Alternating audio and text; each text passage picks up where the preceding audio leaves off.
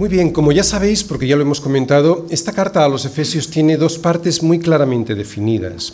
Está muy bien definida, muy bien partida esta carta en dos partes. La primera, capítulos 1, 2 y 3, y segunda parte, capítulos 4, 5 y 6. Y en la primera parte, Pablo comenzaba explicándonos la historia de la salvación de Dios al hombre. Recordáis, ¿verdad? En esta primera parte expone cómo fue el plan que Dios diseñó para salvar al hombre de su esclavitud. Vimos al Dios Trino, Dios Padre, Dios Hijo y Dios Espíritu Santo. Vimos cómo Dios Padre escogió elegir entre la raza humana y desde antes de la fundación del mundo aquellos que habrían de ser sus hijos. Vimos también Dios Hijo en la persona de Jesucristo, que vino a este mundo para realizar voluntariamente ese plan de Dios Padre, muriendo sobre una cruz para pagar por nuestra culpa. De esta manera, la justicia de Dios queda satisfecha, porque Dios es justo y no puede perdonar mirando hacia otro lado. Esto lo que significa es que lo que se rompe, alguien lo tiene que pagar. Tú, yo u otro, pero alguien tiene que pagar lo que se rompe. Y Dios Espíritu Santo. Dios Espíritu Santo que llama a los elegidos por Dios a través de la predicación por medio de la redención de Cristo. El rescate que el Hijo, ¿sabéis? La redención significa un pago, un rescate, en este caso el rescate que el Hijo hizo en la cruz por nosotros. ¿Y cómo lo hace el Espíritu Santo? ¿Cómo nos sella el Espíritu Santo? Pues precinta esa vida viviendo en nosotros para que ni la muerte ni la vida, ni ángeles ni principados, ni potestades, ni lo presente ni lo porvenir, ni lo alto ni lo profundo, ni ninguna otra cosa creada pueda separarnos del amor de Dios. Después de exponer esta historia de la salvación del hombre, Pablo nos enseña que esta salvación fue por gracia, como un regalo inmerecido, porque no hay nada en nosotros o que nosotros podamos hacer para ganarla, para reclamarla, para exigirla o para merecerla. Así que en esta primera parte vimos como Pablo explica algo y ora para que entendamos ese algo, que es, lo volvemos a repetir, la salvación del Dios Trino, una salvación que es por gracia, no es por obras, sino que es por gracia, para que formemos un pueblo que, reconciliado con Él a través de Cristo, tiene la misión, ese pueblo, de llevar esa reconciliación que ya hemos tenido nosotros a los demás, para que también puedan llegar a ser parte de ese pueblo que es la Iglesia. Así podríamos resumir la primera parte de esta carta, la historia de la salvación a través del sacrificio de Jesús y la formación de un pueblo de su pueblo. Y esta primera parte, que forma parte los capítulos 1, 2 y 3, está unida a la segunda parte por una frase, en realidad por una palabra. Es esta, versículo 1. Yo pues, preso en el Señor, os ruego que andéis como es digno de la vocación con que fuisteis llamados. Así que después de que Pablo nos explicó cuál era el plan de Dios para la salvación del hombre, y de pedir a Dios que alumbre el entendimiento de nuestros ojos para que los efesios podamos comprender lo mejor posible la esperanza que realmente tenemos en semejante salvación. Después de exponerlo teóricamente y orar para que entendamos esa teoría, ahora viene la consecuencia lógica. Yo pues os ruego que andéis como es digno de la vocación con la que fuisteis llamados. O sea, que esta salvación debe afectar a cualquier área de nuestra vida. La Iglesia es un organismo vivo, por eso está construido con piedras vivas que son responsables de ir creciendo en santidad. Por lo tanto, esta salvación no es una salvación muerta que se queda ahí y hacemos lo que nos da la gana, sino que está viva porque tiene vida esa salvación y como resultado práctico nos da un comportamiento diferente al que antes teníamos. Este resultado se va a ver en la unidad en la iglesia, el servicio a la misma, y para ir creciendo todos en amor, como iglesia, pero también se ve en nuestras familias y trabajos. Así es como el reino de Cristo crece y se fortalece aquí en la tierra. Al final de esta carta veremos cómo se puede luchar cuando aparecen dificultades, esas que nos impiden caminar como quisiéramos. Así que yo lo que voy a hacer ahora es exponer un pequeño esquema de lo que veremos en esta segunda parte. ¿De acuerdo? La primera parte de la carta a los Efesios es teórica, pero esta es eminentemente práctica. Después de, haber, de habernos explicado cómo era la salvación de Dios al hombre, cómo era, ahora nos dice que andemos conforme a esa salvación. Bueno, pues esta segunda parte es eminentemente práctica. Son los capítulos 4, 5 y 6. Y la primera parte de esta segunda parte podría ser que veríamos, allí lo que vamos a hacer es ver que la unidad del Espíritu trae orden en la Iglesia y de esa manera, con el cuerpo, que es la Iglesia, bien concertado y unido entre sí, se puede ir creciendo en amor. Eso lo veremos en el capítulo 4, versículos del 1 al 16. La segunda parte de esta segunda parte de la carta, veremos que la nueva vida en Cristo hace que nos vayamos despojando del viejo hombre, esto es un proceso, que nos vayamos despojando del viejo hombre, para poder vivir en el Espíritu en cualquier área de nuestra vida. Esto lo veremos en el capítulo 4, desde el versículo 17 hasta el capítulo 5, el versículo 20. La tercera parte de esta segunda parte de la carta, allí veremos cómo es esa vida en el espíritu que trae orden en el hogar y en el trabajo. Y esto lo veremos en el capítulo 5, versículo 21, hasta el capítulo 6, versículo 9. En la cuarta parte de esta segunda parte de la carta a los Efesios veremos cómo se puede luchar contra las dificultades mientras estamos aquí en la tierra. Muchos lo conocemos, es lo que conocemos como la armadura de Dios, que está en Efesios 6, versículos del 10 al 20.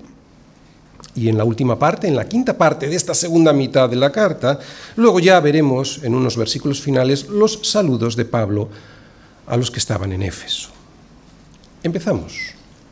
Versículos del 1 al 6. Yo pues, preso en el Señor, os ruego que andéis como es digno de la vocación con que fuisteis llamados.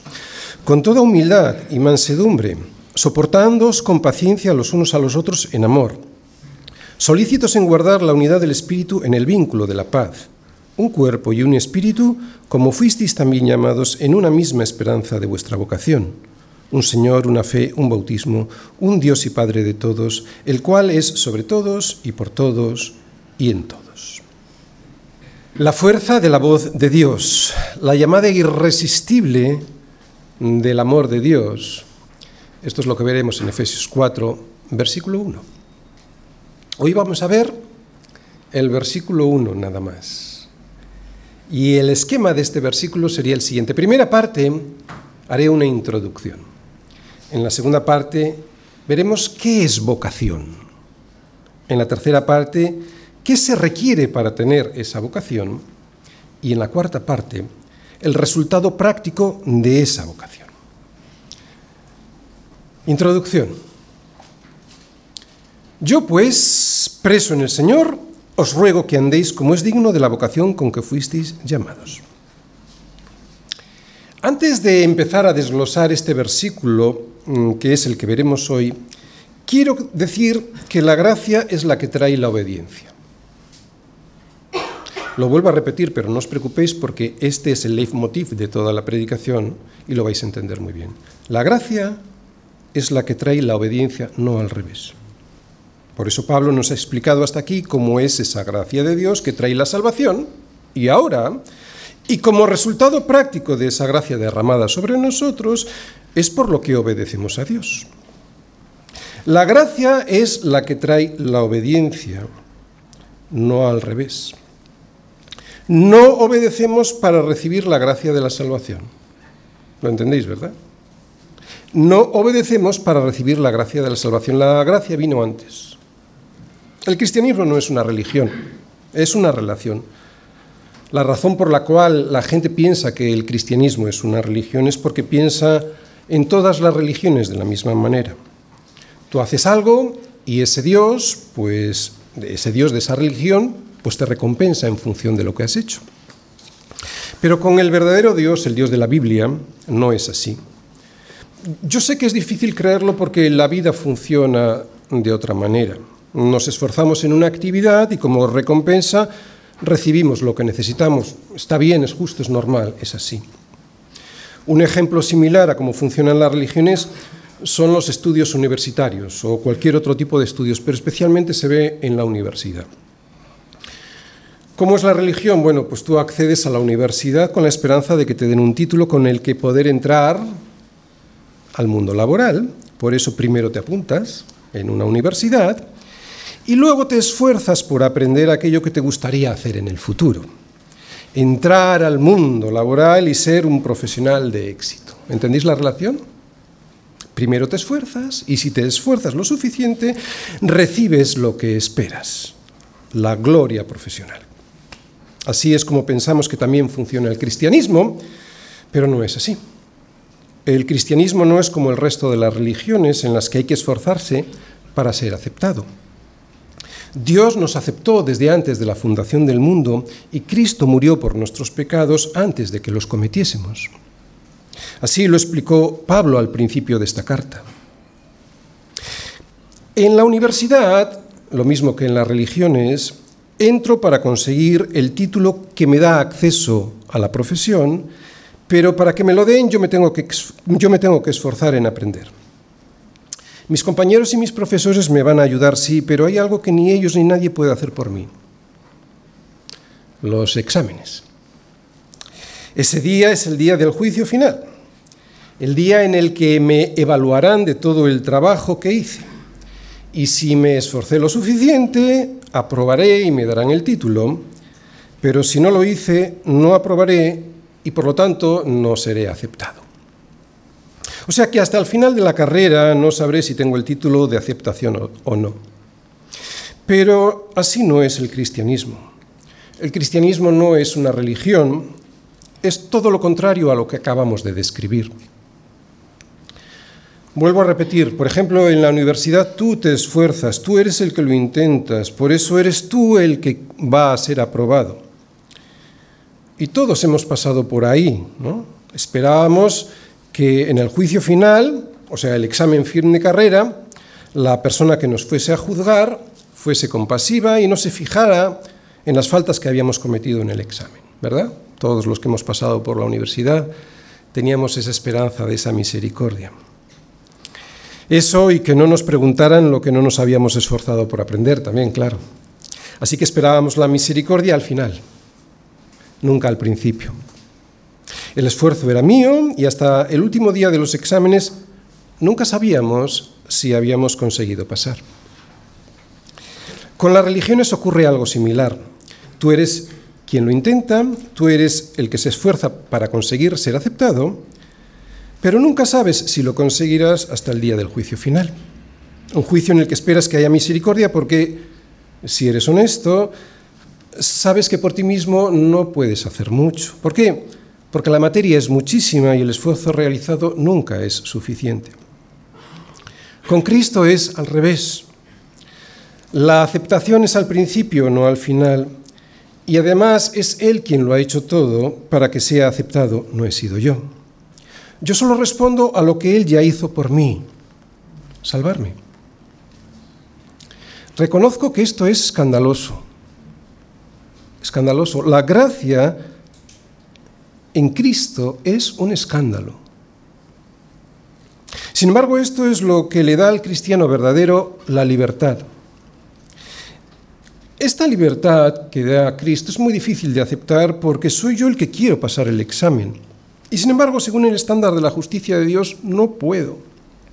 Así que, o acepto el sacrificio, el regalo de ese sacrificio hecho por mí, y luego respondo en libertad a ese amor derramado, o me gano por mí mismo la salvación y espero al final del examen a ver si he sido aceptado. Solo hay dos posibilidades. Las repito.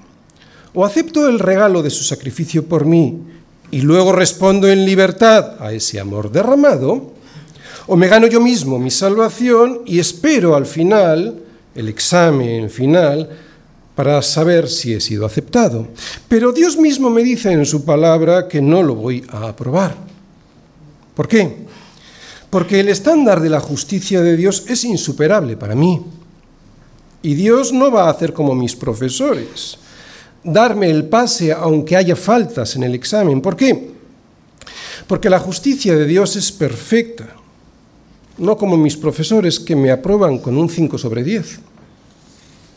Y esto es algo que la gente no quiere aceptar, que la justicia, para que sea justicia de verdad, debe ser completa y no puede haber ni un solo error en ella. Y esto es una esclavitud, porque ni tú ni yo podemos cumplir con la ley de Dios en su totalidad y, perfección. Por eso Cristo ofrece lo que nadie ofrece, sacarte de esa esclavitud, ofrece libertad. Si yo acepto la gracia de Dios a través de Cristo, que es su vida de perfecto cumplimiento de la ley y su sacrificio por mí, si yo acepto la vida y la muerte de Cristo, entonces ya no tengo que pasar por ningún examen, porque ha sido Él quien lo pasó por mí y no solo aprobó, sino que lo hizo con matrícula de honor. Sin embargo, yo no me quedo de brazos cruzados, ¿no? Porque si lo hago, después de recibir esa, esa salvación, si yo lo hago, significa que no he aceptado de verdad su vida y sacrificio. Si lo he aceptado de verdad, voy a responder libremente a ese amor que me regaló. ¿Cómo? Andando como es digno de la llamada de la voz de Dios. Y la voz de Dios a esta llamada es irresistible. ¿Por qué? Porque es Dios quien la hace irresistible. Esto es el cristianismo. Y esto es lo que se ve por toda la Biblia. La gracia de Dios, que no es otra cosa que el amor de Dios. El amor de Dios en nada se parece al amor que conocen los hombres, porque el amor que conocen los hombres que no conocen a Dios es egoísta. El amor de los hombres que no conocen a Dios es un amor egoísta. El amor que practican los hombres que no conocen a Dios solo acepta a aquel que cumple con unas expectativas previas. Mira, si esta persona es así y va haciendo lo que yo creo que debe de hacer, entonces es alguien de mi cariño y de mi amor, digno de eso. Pero si me falla y no cumple durante toda su vida con lo que yo creo que debe cumplir, entonces le retiro mi amor y deja de ser mi amigo. Pero con Dios es diferente. Él sabe que soy polvo. ¿Y qué puede hacer el polvo sino arrastrarse por el suelo? ¿Qué crees que Él no lo sabe? Él sabe que yo no puedo ni elegir ni seguirle porque nací en pecado, con una tara en mi carne que me impide hacerlo y cuando lo intento no lo hago de corazón. Por eso nos tuvo que amar primero, por eso nosotros le amamos a Él porque Él nos amó primero. Y esta es la libertad que me da y que yo no tenía. Poder amar a Dios como Dios quiere ser amado. Y lo demuestro andando como es digno de la vocación con la que fui llamado. Y lo hago en libertad, no por obligación. Es absurdo amar a alguien por obligación. Un padre no quiere que su hijo le, le ame porque si lo hace le dejará una herencia. Un hijo debe amar a su padre por quien es su padre, no por esa herencia. Por eso la religión es una esclavitud. ¿Te imaginas estar siendo examinado toda tu vida sabiendo que jamás podrás llegar a la altura que Dios exige? Eso es la religión. Es una esclavitud.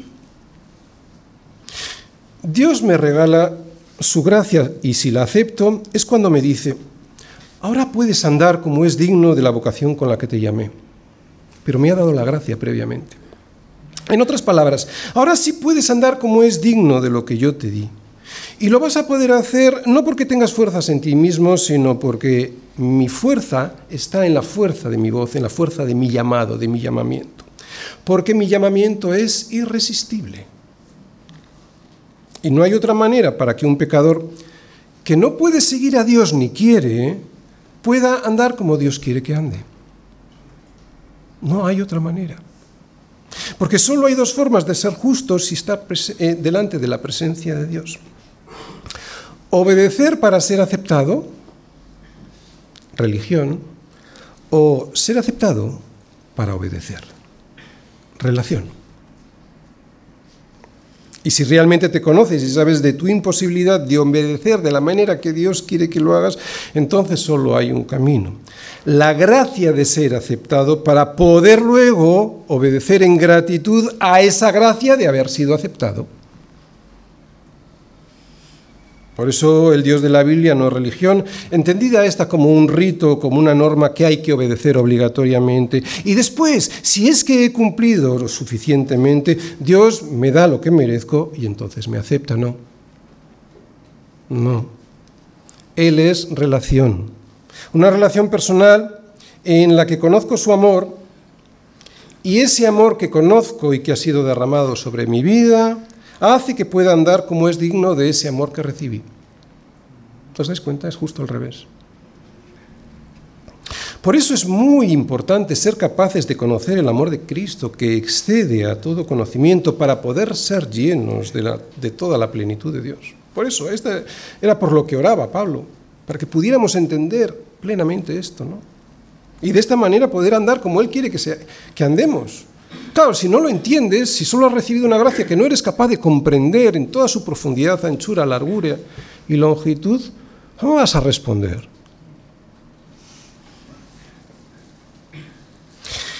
Es la manera en la que tenemos que andar. Y es lo que vamos a empezar a ver a partir de este capítulo 4 hasta el final. Así es como Pablo nos presenta en esta carta la vida cristiana. Primero, vemos de una manera teórica que Dios nos elige, nos perdona y nos transforma y a continuación nos dice, ahora ya puedes vivir de acuerdo con eso que te di. Y si es necesario, puedes pelear con la armadura que ahora tienes a tu disposición y que veremos luego en el capítulo 6. Bien, esto era la introducción, pero ahora vamos a la segunda parte. ¿Qué es vocación? Yo pues, preso en el Señor, os ruego que andéis como es digno de la vocación con que fuisteis llamados. Bien, todos conocemos la palabra vocación, no estamos hablando de la vocación profesional que surge de unas preferencias personales. En un cristiano siempre está supeditada a la voluntad de Dios, sí, pero no estamos hablando de esta vocación. Aquí vocación significa vivir la vida a la cual hemos sido llamados por diseño, por diseño de Dios mismo. No es un llamado que surge de nuestra propia opinión para vivir como nos parece que debemos vivir, por muy piadosa que sea nuestra idea, no, es un llamado de Dios. Es un, llamado de Dios que no tiene ninguna relación con nuestra capacidad de entender o nuestro deseo de seguir a Dios. De nuestro entendimiento de Dios. ¿Por qué? Porque no hay quien entienda, no hay quien busque a Dios. Si no es Dios quien te llama primero y te da el entendimiento después. No hay quien pueda. No somos capaces. Por eso esta vocación de la que habla el versículo 1 es algo sobrenatural. Esto es algo sobrenatural que sucede después de haber sido llamado, arrastrado, forzado a entrar. Esa es la llamada de Dios, ese es el poder de la llamada de Dios. Llamado, arrastrado por Dios, o como veremos dentro de un momentito otra vez en Lucas 14:23, forzado por Dios para entrar en su casa, para abrazar su salvación diseñada desde antes de la, de la fundación del mundo.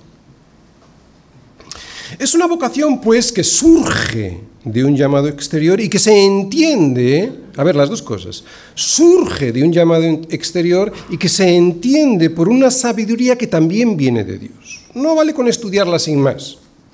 Es verdad que hay que estudiar, pero es necesario que el Espíritu Santo nos dé el conocimiento, iluminando nuestro entendimiento, para que sepamos en qué consiste ese regalo de Dios. Es necesario, es un milagro.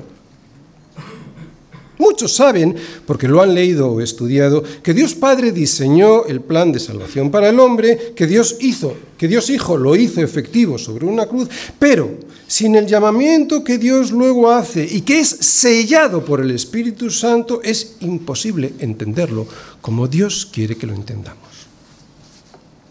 Es una obra del Dios Trino sin la labor del Espíritu Santo haciéndonos entender lo que Dios quiere que entendamos, nada. Por eso sin este llamamiento resulta imposible tener la vocación de Dios para poder andar conforme a esa vocación.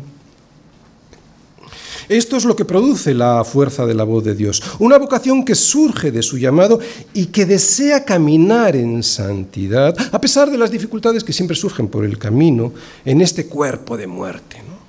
Porque ¿quién entendió la mente del Señor? ¿O quién le dio a él primero para que le fuese recompensado? Ni nadie puede entender la mente del Señor si Él no nos la desvela, ni nadie puede dar primero para poder ser recompensado. ¿Por qué? Porque todo es de Él, por Él y para Él. También la vocación y el entendimiento para saber qué hacer con esta vocación. Sol y Gloria. Y esta vocación que surge de un llamado la pone Dios en nuestro corazón para que podamos hacer algo en nuestra vida personal, sí, pero también para que podamos hacer algo juntos como iglesia, todos juntos como iglesia. Es un llamado para hacer algo con nuestra vida individual, porque luego, y lo veremos durante toda esta segunda parte, Pablo hace referencia a una integridad personal que nos exhorta a varias cosas. Desechar la mentira y decir la verdad, a no hurtar, sino a trabajar, a no decir palabras malsonantes, sino aquellas que sirvan para edificar, y a quitar de nosotros toda amargura, enojo, ira, gritería y maledicencia y toda malicia. Por lo tanto, es un llamado personal, sí, pero no solo es un llamado personal para hacer algo de manera individual, sino que como ya vimos en el capítulo 2, o sea, en la primera parte, en la parte teórica, Dios también nos llama a algo para hacer todos algo juntos, como un solo pueblo que es la iglesia. Lo vimos en el capítulo 2 como una enseñanza teórica, cuando Pablo les decía a los efesios, pero ahora en Cristo Jesús, vosotros que en otro tiempo estabais lejos, habéis sido hechos cercanos. O sea, ha habido ahí una llamada. Habéis sido hechos cercanos por la sangre de Cristo. Así que aquí hay una llamada a ser un solo pueblo. Lo vamos a recordar, estaba en los versículos 19 al 22 del capítulo 2. Fijaros, esta es la parte teórica de este llamamiento para ser un pueblo.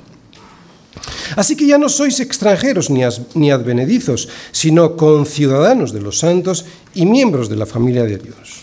Por lo tanto, ahora lo que tenéis que hacer es ir edificándoos sobre el fundamento de los apóstoles y profetas, siendo la principal piedra del ángulo Jesucristo mismo, en quien todo el edificio, o sea, la iglesia, con piedras vivas, ¿no? Bien coordinado, va creciendo para ser un templo santo en el Señor, en quien vosotros también sois juntamente edificados para morada de Dios en el Espíritu. Bien, aquí Pablo en este capítulo 2 nos enseñó de manera teórica el llamado de Dios a ser la iglesia. Pero a partir de ahora, porque la segunda parte es como un fiel reflejo de la primera, pero en lo práctico. Así como la primera parte nos explica varias cosas de una manera teórica, ahora va a venir en la práctica. Ahora a partir de ahora nos lo va a enseñar a hacer de una manera práctica. Vamos a leer esta parte de la, vamos a hacer un adelanto de esta parte práctica de la Iglesia y vamos para ello a Efesios 4 versículos del 11 al 16. Dice así, él mismo, está hablando de Dios, constituyó a unos apóstoles, a otros profetas, a otros evangelistas y a otros pastores y maestros, a fin de perfeccionar a los santos, está hablando de la iglesia, ¿vale? Para la obra del ministerio, para la edificación del cuerpo de Cristo hasta que todos lleguemos a la unidad de la fe y del conocimiento del Hijo de Dios, a un varón perfecto a la medida de la estatura de la plenitud de Cristo, para que ya no seamos niños fluctuantes llevados por doquiera de todo viento de doctrina, por estratagema de hombres que para engañar emplean con astucia las artimañas del error sino que siguiendo la verdad en amor, crezcamos en todo en aquel que es la cabeza, esto es Cristo, de quien todo el cuerpo, bien concertado y unido entre sí por todas las coyunturas que se ayudan mutuamente, según la actividad propia de cada miembro, recibe su crecimiento para ir edificándose en amor. Esto que estudiaremos después de este versículo 1 también forma parte de esta vocación a la que hemos sido llamados. De hecho, todo lo que vamos a ver de aquí hasta el final de la carta, antes de los saludos finales, forma parte de esta vocación a la que hemos sido llamados. Por lo tanto, no solo está hablando de una vocación personal para un comportamiento personal, sino también para un comportamiento de todos juntos como iglesia. Es todo lo que ha descrito. La vocación es todo lo que ha descrito previamente en los capítulos 1, 2 y 3. ¿no?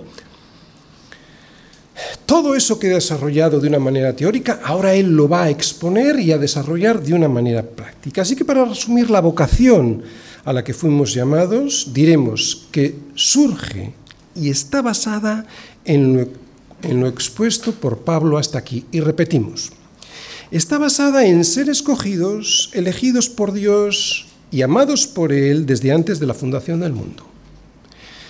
En aceptar el perdón de los pecados que Cristo nos dio en la cruz. En haber sido sellados por el Espíritu Santo. En ser parte de la iglesia que es el cuerpo de Cristo y en estar unidos los unos a los otros por medio de la fe en Cristo Jesús para ser todos juntos el templo donde mora el Espíritu Santo. Así es como vamos caminando todos juntos hacia el Monte Santo que está en Sión, allí en la eternidad. Vivimos en este mundo, pero este mundo no es nuestra casa. Somos ciudadanos del cielo, no del mundo.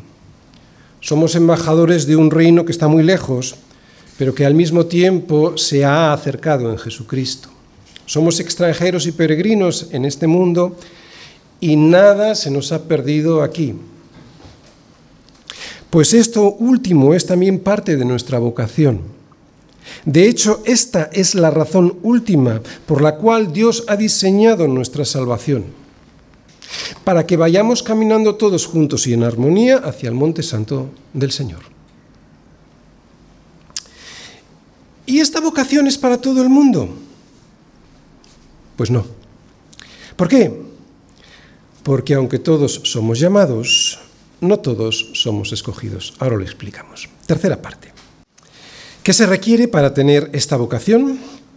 Yo pues, preso en el Señor, os ruego que andéis como es digno de la vocación con que fuisteis llamados. Como ya hemos dicho, esta vocación no surge de nuestra propia opinión, o sea, no nos llamamos nosotros a, a nosotros mismos, ni tampoco surge de nuestro consejo, sino de Dios. Llamados, somos llamados. Por lo tanto, para tener esta vocación, que es el plan que Dios ha diseñado para poder vivir nuestra vida como Él quiere que la vivamos, necesitamos ser llamados desde fuera. Y no hace falta nada más que ver cómo está el mundo para darse cuenta que no todos tienen esta vocación diseñada por Dios. ¿Por qué?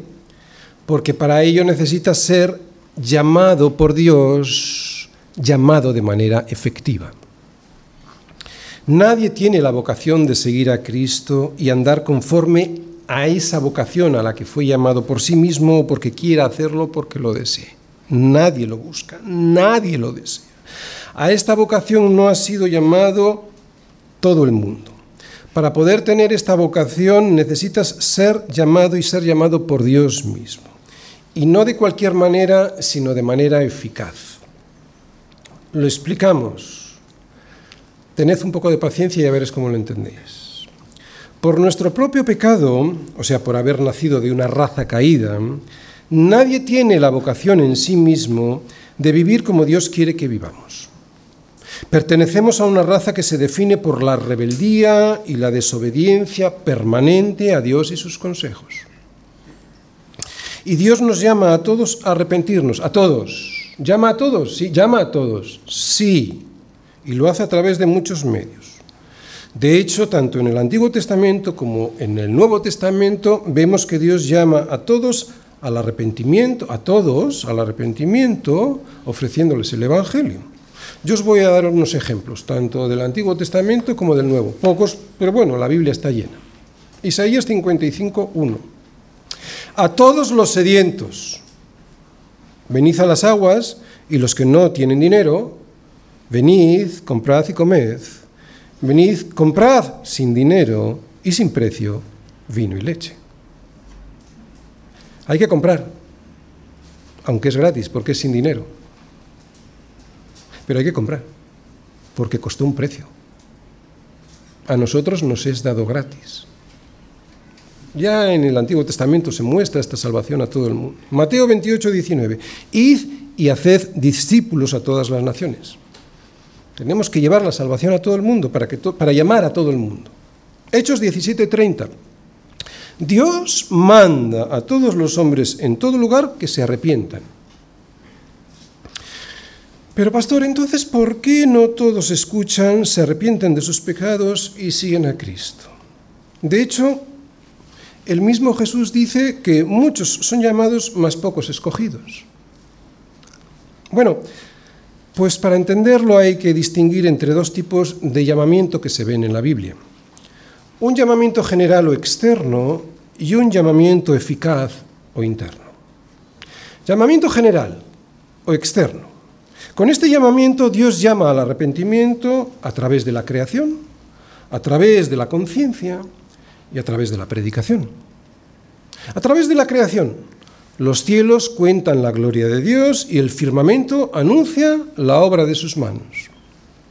A través de la conciencia, nos dice Pablo en Romanos 2.15, mostrando la obra de la ley escrita ¿dónde?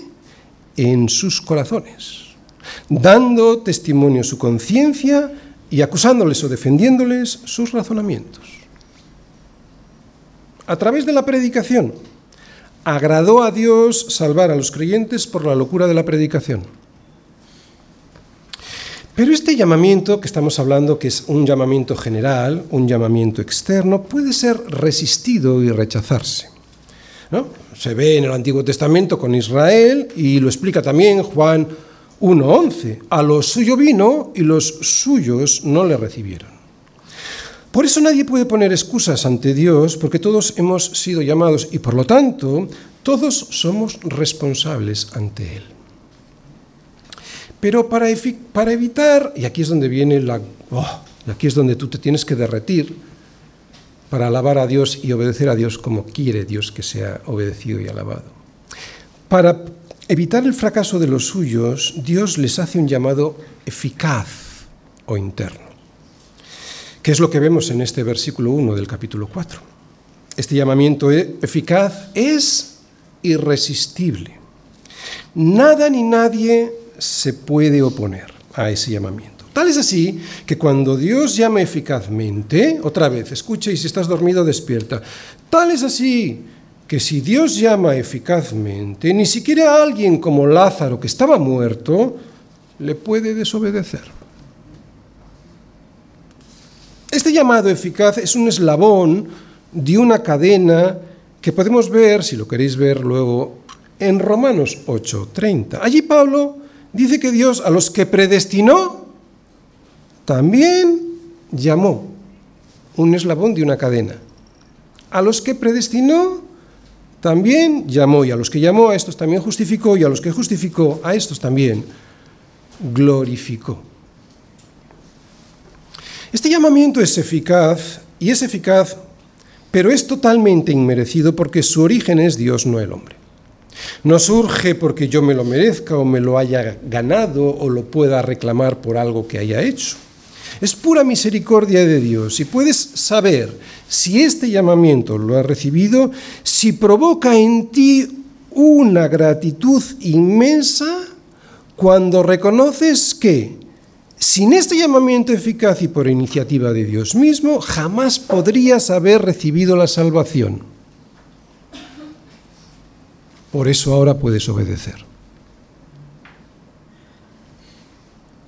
Antes hemos mencionado a Lucas 14:23. En alguna otra predicación lo hemos visto, pero es necesario volver a verlo porque aquí es donde vemos que Dios, sin que nos fuerce a entrar, nadie podríamos llegar a su reino.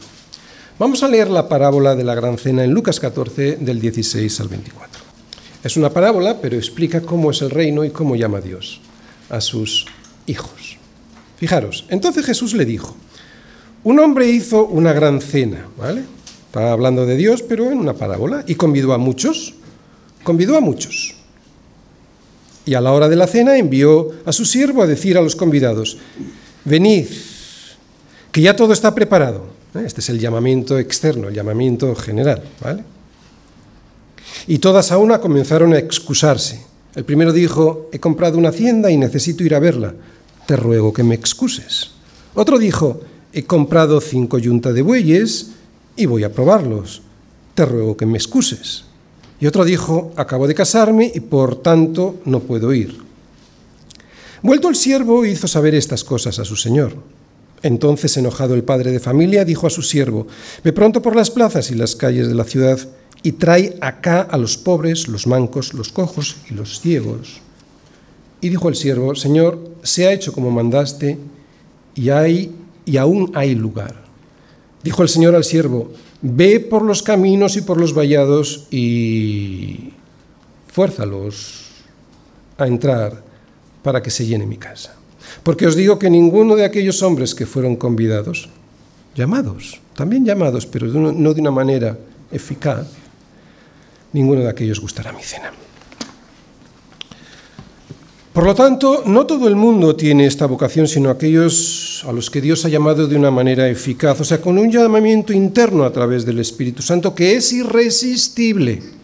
Es irresistible. Y cuando Dios llama al pecador de esta manera, Él viene irresistiblemente, sí, pero lo hace también voluntariamente.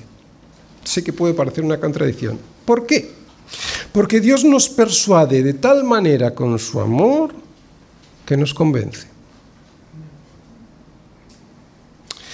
Sus argumentos son irresistibles porque son la verdad. Y como Él nos toca con su Espíritu Santo para ver esa verdad, ya no la podemos resistir. Voluntariamente, pero irresistiblemente. Este llamado es para participar de una vocación que, como ya nos explicó Pablo en los capítulos 1, 2 y 3, consiste en ser llamados para ser perdonados, para formar parte de su pueblo, que es la Iglesia, y para ser herederos de su reino. No hay mayor vocación, estamos hablando de esta vocación también y de este llamado, no hay mayor vocación que ser llamado por Dios para ser hijo suyo y formar parte de su pueblo, para adorarle por la eternidad. Por lo tanto, ¿cuál debiera ser, cuál es el resultado práctico de este llamado? Cuarta parte. El resultado práctico de esta vocación, que surge de un llamado, lo veis ahí subrayado. Yo pues, preso en el Señor, pues os ruego que andéis como es digno de la vocación con la que fuisteis llamados. Muy bien, aunque Pablo ha separado la teoría de la práctica, y está bien hacerlo así, ¿no? él ha separado la teoría en la primera parte de la carta y en esta segunda, hora, en esta segunda parte que comenzamos en este versículo 1 del capítulo 4, lo que hace es exponer la práctica. Lo ha hecho para que entendamos bien en esa primera parte, lo ha hecho para que entendamos bien quién es Dios y lo que Él hizo y quiénes somos nosotros y nuestra necesidad de Él. Si no entiendo bien eso y toda su gracia, ¿cómo voy a responder? Voluntariamente pero irresistiblemente.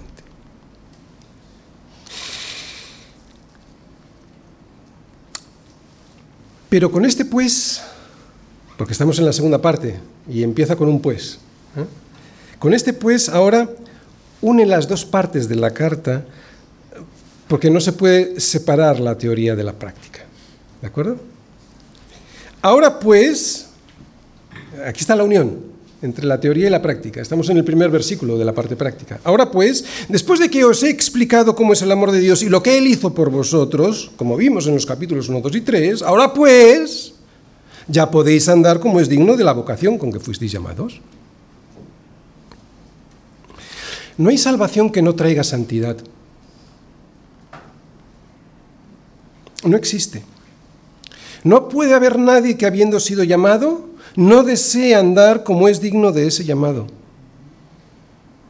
Estoy hablando de la santidad como un proceso, ¿de acuerdo? Porque hay tres tipos de santidad. Cuando Dios nos llama, somos santos, posicionalmente santos. Luego hay una progresión de esa santidad. Cuando vamos caminando, vamos siendo cada vez más santos. Y luego hay la santidad que Él nos da en la glorificación, ¿no? Cuando Él ya estamos allí viviendo la vida eterna. No, no, ahora mismo estoy hablando del proceso de la santidad, desde que Él nos llama a ser santos hasta que nos lleva a su presencia no hay salvación que no traiga esta santidad de la que hablo, o sea, este ir caminando.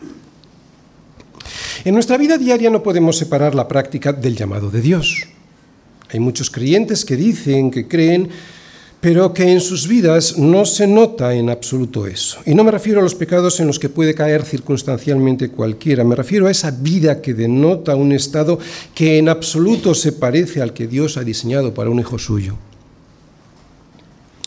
Cuando te empeñas en trabajar en ese lugar al que sabes que Dios no te ha llamado, pero en el que te interesa seguir, por lo que sea cuando sigues con unas amistades que te van a llevar al abismo porque no eres capaz de ser tú quienes les, quien les influyes, sino que son ellos los que te influyen a ti. Cuando te empeñas en casarte con alguien que es un yugo desigual y que por lo tanto, yugo, y que por lo tanto va a tirar hacia el lado que Dios no quiere que vayas, Cuando eres infiel a tu mujer o a tu marido por muchas excusas que pongas, cuando usas la mentira para conseguir tus fines, cuando te resistes a ser parte del cuerpo de Cristo que es la iglesia, como veremos en los siguientes versículos, con toda humildad y mansedumbre, soportándoos los unos a los otros, con paciencia, solícitos en guardar la unidad del Espíritu en el vínculo de la paz, cuando haces esto, o parte de esto o algo similar a esto y lo haces de una manera sistemática y sin ser sensible a la voz del Espíritu Santo que te dice lo que dice la Escritura, entonces yo dudaría del llamamiento de Dios a tu vida. O eso o estás contristando al Espíritu Santo de Dios porque nadie que ha sido llamado por Dios de una manera eficaz puede vivir así, sin arrepentirse y sin querer despojarse del viejo hombre que está viciado conforme a los deseos engañosos. Teoría y práctica son parte de una misma cosa. ¿Cuál es esa cosa? El camino por el cual debemos andar. Parece una obviedad, pero hay que decirlo, por un camino se anda. Uno no entra por la puerta estrecha y luego se queda sentado al borde del camino viendo a los demás pasar. Cuando uno es llamado a entrar, entra por la puerta estrecha, pero lo hace para andar por un camino que es angosto. La puerta y el camino están unidos y en este versículo la unión entre la puerta y el camino, que creo que lo han quitado ya, ¿está puesto? No está puesto. Pero si os habéis fijado antes, el pues es esa unión entre la puerta y el camino. Puerta, capítulos 1, 2 y 3. Camino, por el que debemos ahora andar, capítulos 4, 5 y 6.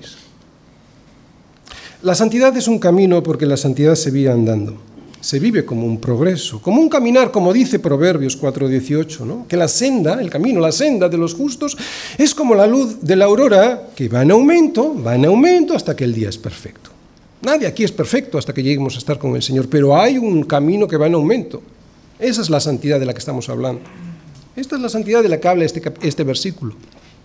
Y este camino que para los justos, que son aquellos que han sido justificados por la sangre derramada por Cristo en la cruz, no este camino no lo definen ellos con su propia opinión, sino Dios, y esto es muy importante. Por eso es Dios, a través de Pablo, desde ahora y hasta los saludos finales, quien nos va a dar una serie de preceptos que no son en absoluto discutibles por nuestro parecer. Nadie que sea un verdadero hijo de Dios discute los consejos de Dios. Es un camino que está muy claramente definido por Dios y con reglas muy específicas que hay que seguir. No somos nosotros quienes las determinamos, ni mucho menos quienes las cambiamos. Y aquí debemos estar siempre atentos porque muchas veces todos, todos, nos vemos tentados a hacer cambios en la palabra de Dios al no querer seguir el camino dictado por Él. Esto ocurre cuando empezamos a justificar cambios en la palabra con cualquier excusa que se nos ocurra. Siempre ha pasado, ¿eh? Siempre ha pasado y también lo vemos hoy en algunas iglesias. Iglesias o miembros de iglesias que para no seguir por el camino angosto y sabiendo que lo deben hacer, se excusan con justificaciones vanas que no hay por dónde agarrarlas. Y eso es porque se dejan influir por la cultura y el sistema de valores de este mundo. En cada época la iglesia se ha dejado muchas veces influir. Y lo que está de moda, eso entra en la iglesia y termina cambiando la opinión de Dios. Por ahí no podemos pasar. Asuntos claramente definidos por la palabra de Dios y que algunos se empeñan en redefinir cuando no violentar de manera evidente, para así poder seguir haciendo lo que les da la gana, pero de una manera religiosa para poder calmar, para poder tranquilizar sus conciencias. Y esto es una forma de enfrentarse a Dios, probablemente la más obscena. Y si esto ocurre en nuestra vida, debiéramos ser sensibles y verlo con una llamada de atención para rectificar. Porque en ocasiones todos, al ver que el camino es tan angosto, empezamos a justificarnos con cualquier excusa que se nos ocurre para cambiar, para redefinir el camino marcado por Dios. Todos tenemos esa tentación, esa tendencia.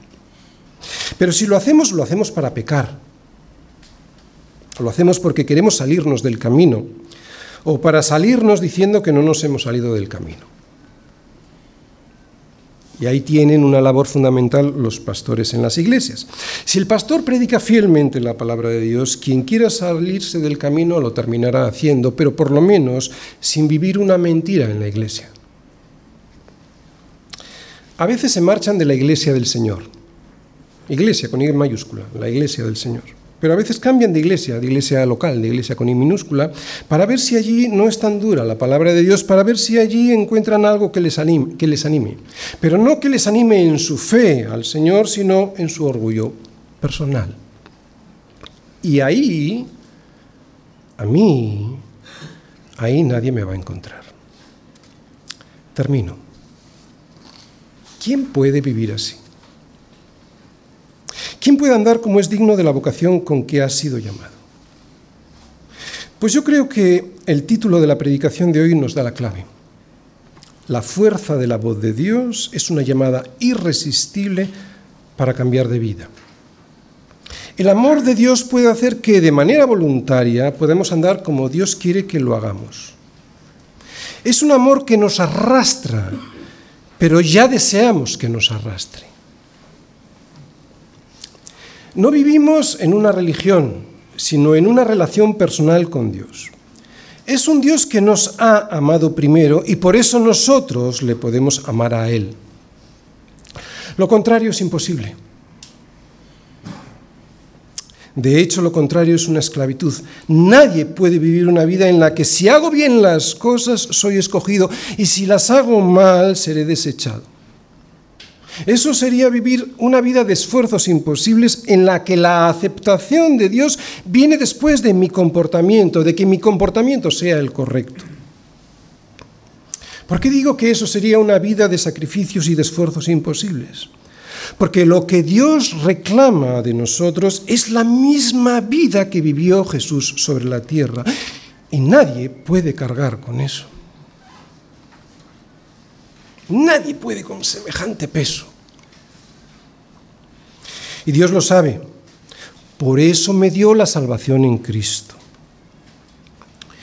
Yo, si yo creo en ese Cristo que vino a vivir por mí y a morir por mí, Dios Padre me otorga, me imputa la vida de Cristo, o sea, su justicia, su vida justa, y al mismo tiempo me perdona mis pecados, porque acepté que Él los cargara sobre la cruz.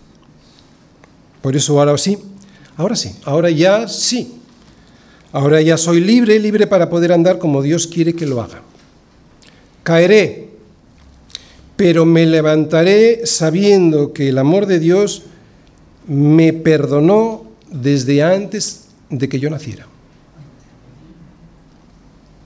Él me aceptó al principio, al igual que yo acepté a mi mujer sin exigirle un comportamiento previo de muchos años para poder recibirla como mi esposa. Él me aceptó al principio y además me ha recibido para no divorciarse nunca, jamás, de mí. Si soy parte del cuerpo de Cristo, o sea, si soy la esposa, Él jamás me dejará, Él jamás me abandonará. Y es ese amor el que hace que de manera voluntaria, pueda andar como Dios quiere que lo haga. Esa es la fuerza que me une a Él. Obedezco no para ganarme su amor, sino porque ya lo tengo.